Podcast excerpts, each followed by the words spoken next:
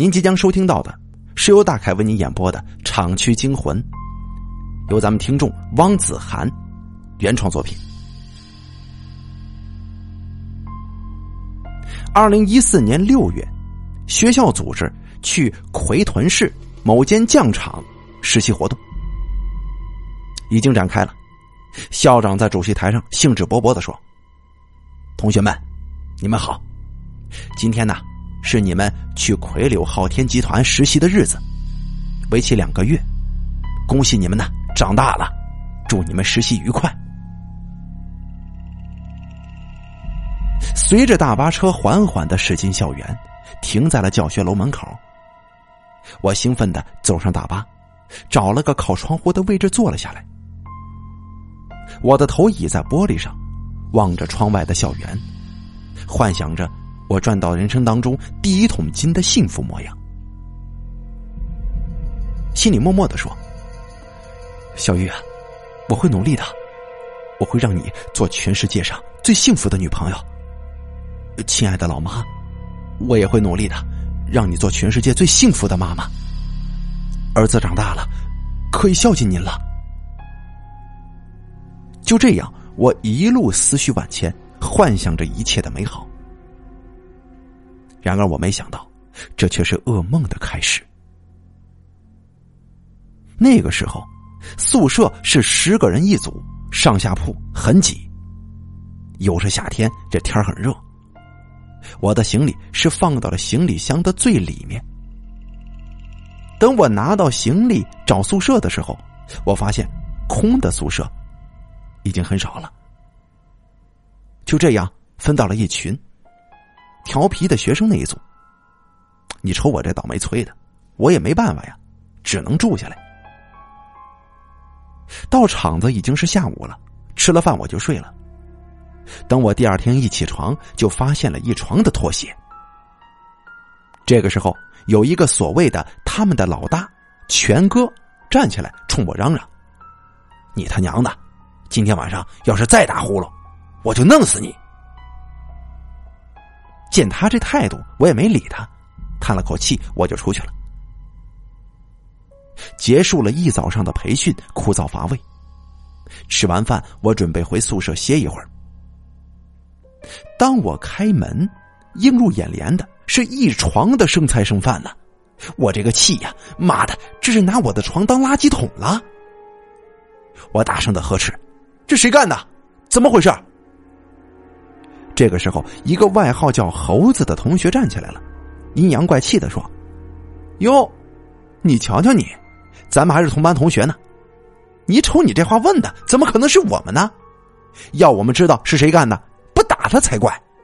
我们也不知道，一回来就这样了。”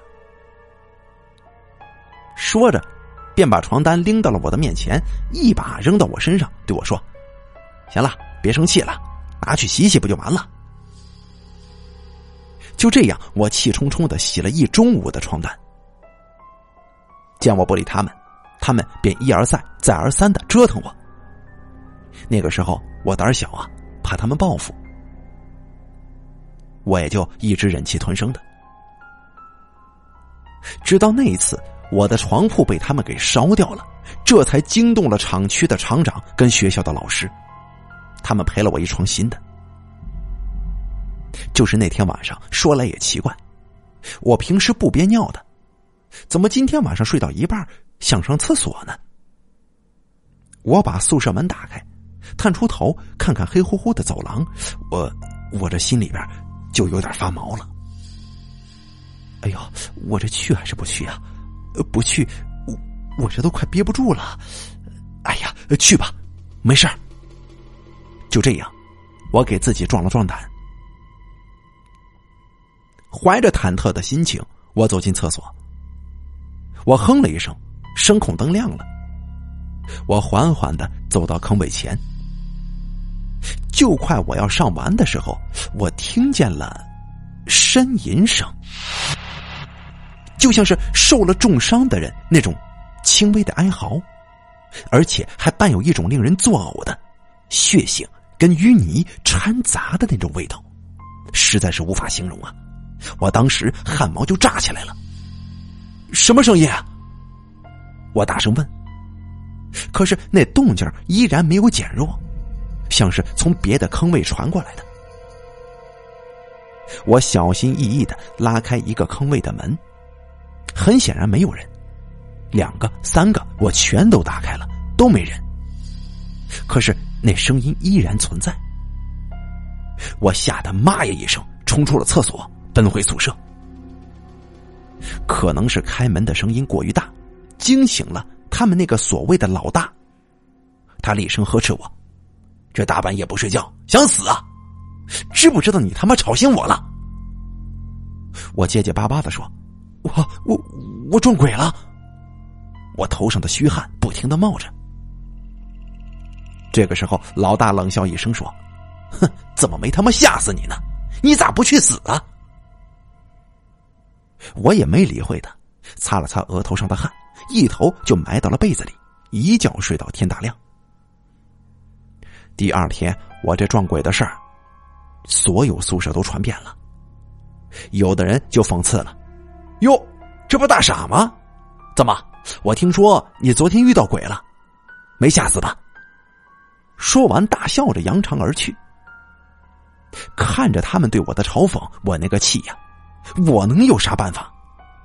我要是反抗的话，或者多说两句，回去就得挨打。算了，忍忍吧。果不其然，一个星期之后，班主任走了，成了他们这群小霸王的天下。全哥一把将我的被子、褥子夺了过去，扔到了他的床上，拿手指着我的胸，一字一顿的说：“我告诉你，老子走了，你死定了！还敢睡我的床，我他妈不打死你！”就这样，我被轰出了宿舍。我坐在宿舍楼门口一道墙边，看着不远处正在工作的机器。我的眼泪忍不住就流了下来。那个时候是白班，一天没睡，两天没睡，到了第三天晚上，我实在是招架不住了，我就跑到楼梯拐角下放纸壳子的地方睡了下来。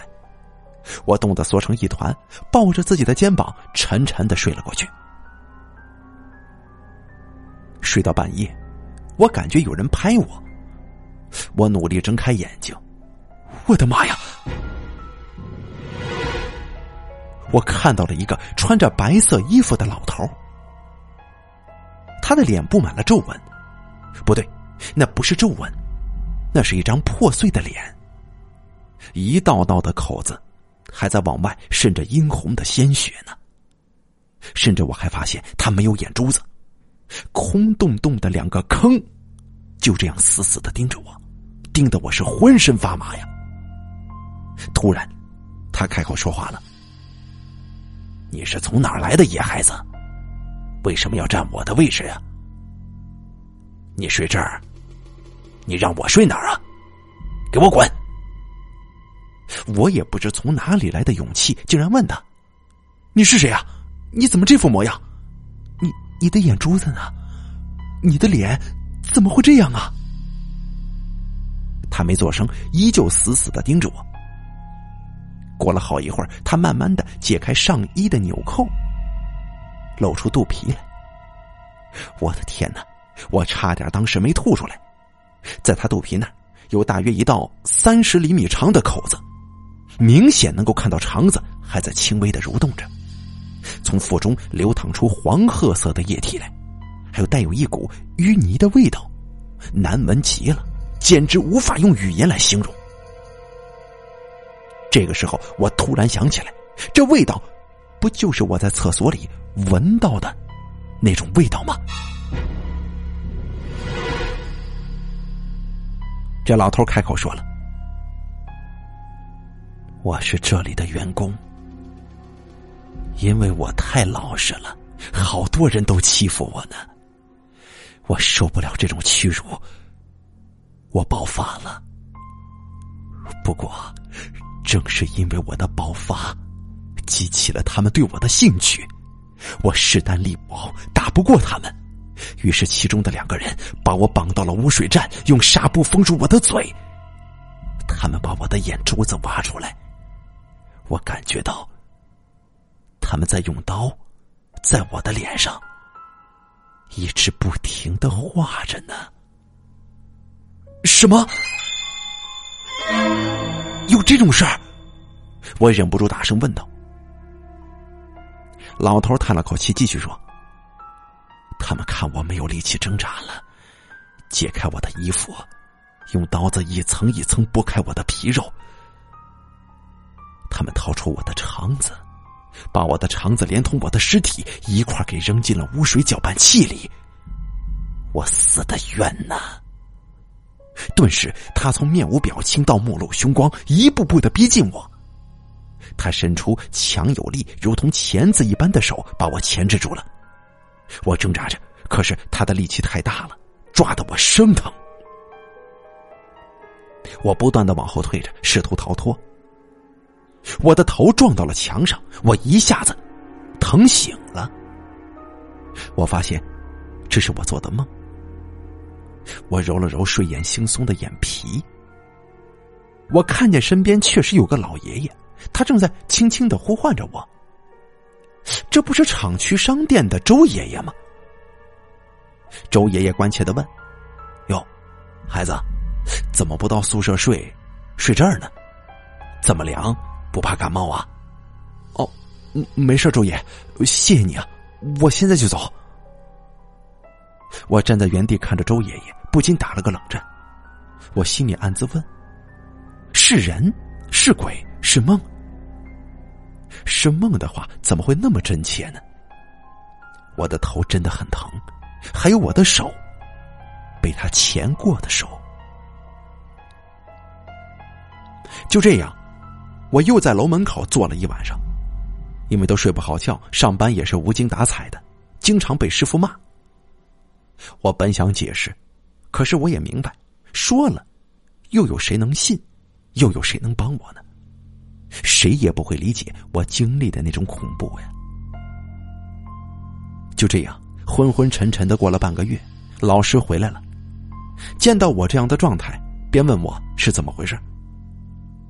我一五一十的就说出来了。